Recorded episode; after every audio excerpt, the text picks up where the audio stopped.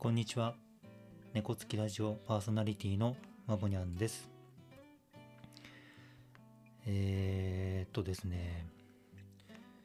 今年、えー、まぼにゃんはですね、本職の方で、えー研修の中で百何十人の前で話すという機会に恵まれまして、えー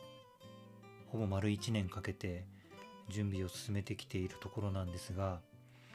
まあついに、えーその研修の機会がぼちぼち始まるんですよ。でまあこれまではね資料を作るということが主にやってきたんですけどいよいよこう話すという場面を迎えるわけです。ね皆さんこう百何十人の前で話すことってあんまりないですよね。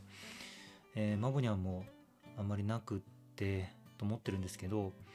えー猫つきラジオでね話し続けていて時間の感覚っていうのは割とこう何ていうんですかね体の中に残ってるんですよね。えー実は今この話をする前に、えーその研修で話す部分の、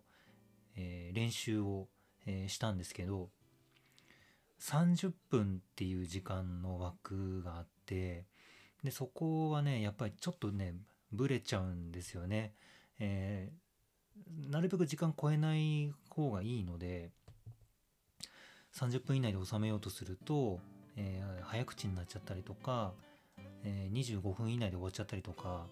するのでそこの時間感覚はあんまりまだなんだなと思ったんですけど10分で話すところは割とあの時間通りに話せてるんですよね。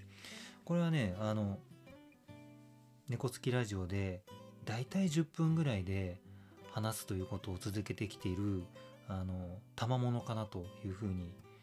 思いながら、えー先ほどまでの練習を振り返ってましたで話す立場になって思うのはこう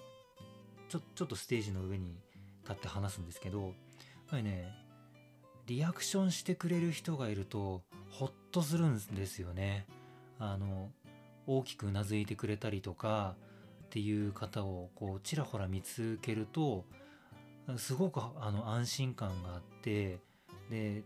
一応ね全体を見渡すんですけどやっぱりねどうもそのリアクション大きめの人に、えーっと目が奪われてしまってですねこうその人を何ていうんですかね目で探しちゃうっていうことをやりますね。まやっぱりねあの反応してくれるとすごくありがたいです。えしかもですねあのちょっと大げさぐらいにというか大きめのリアクションしてもらえるとあのすごくねほっとするんですよ。で自分がやっぱりその人前で話す機会が増えてくるにつれてあのそのリアクションの大きさがあの安心感につながるっていうのが分かるようになったら自分が聞く側になった時も結構大きめのリアクションを取るようにあえてしています。あの話す人がね安心するとやっぱりねその場を作るのはあの話す人と聞く人双方だと思うのであのちょっと場作りに協力してるような意識もあってあの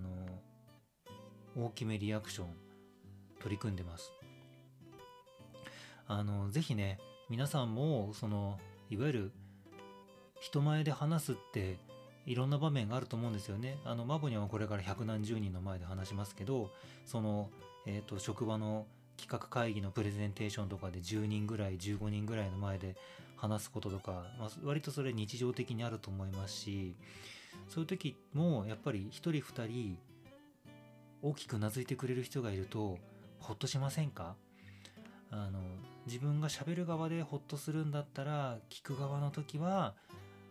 その話す人のために大きめのリアクションを取るっていうことを心がけるとなんかこう一緒に場を作ってるっていう感覚もあるしやっぱりそこでこう人間関係も少し変わってきたりするかなって思うのであのぜひ意識して、えー大きめリアクション、えーやってみたらいいかなと思います。えー、今日は、えー、リアクションお願いしますっていうもうお願いです。えー、ぜひ、えー、話を聞くときには、えー、大きめ大きめのリアクション心がけてみてください。以上、マボニャンでした。ありがとうございます。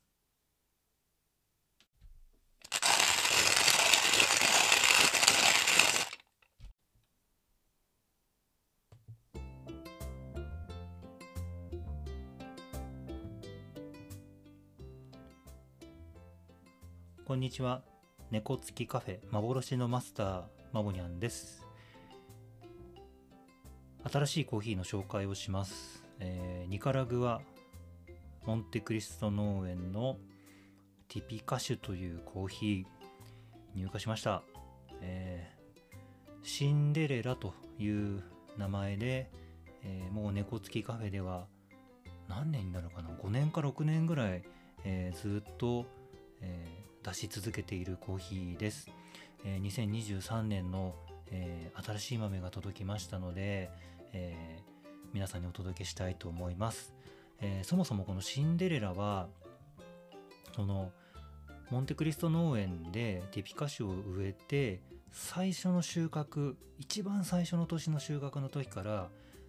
毎年使っているコーヒーになります。一番最初にもうコーヒーの木が育って最初にできたコーヒーの実を飲むことってあんまりないんですよ。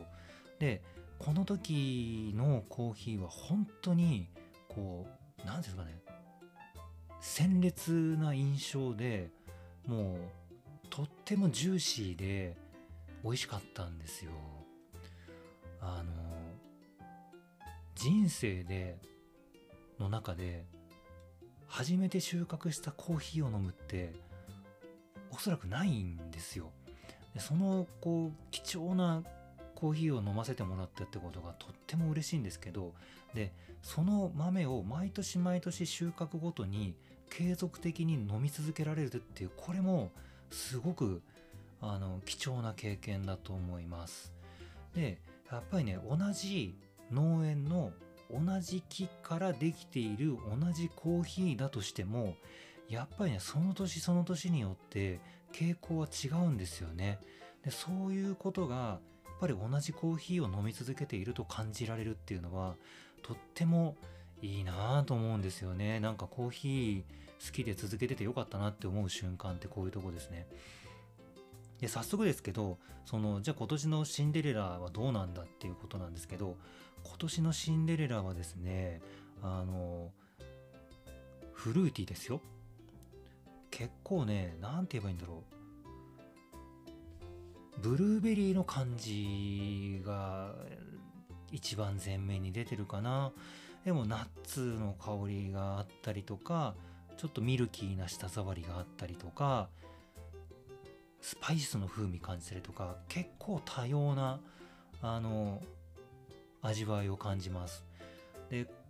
今ね試飲したのはこう猫つきがいつもあの焼いている焼き方で、えー、焼いた上で飲んだものなんですけど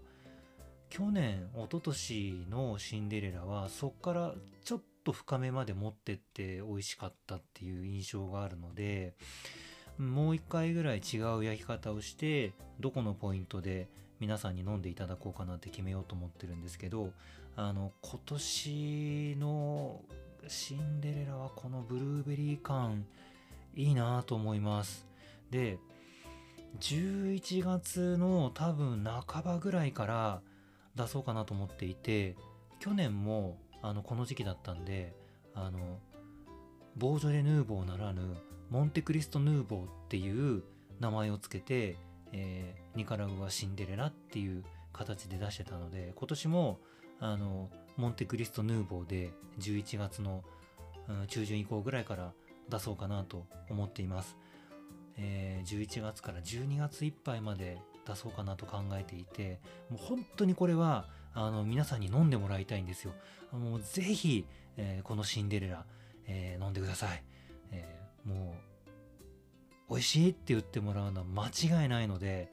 もうこのコーヒーは本当におすすめします。えー以上マボニャンの、えーコーヒー紹介でした。ニカラグアモンテクリスト農園シンデレラ23ぜひ飲んでください。それではまた、えーコーヒー紹介でお会いしましょう。ありがとうございました。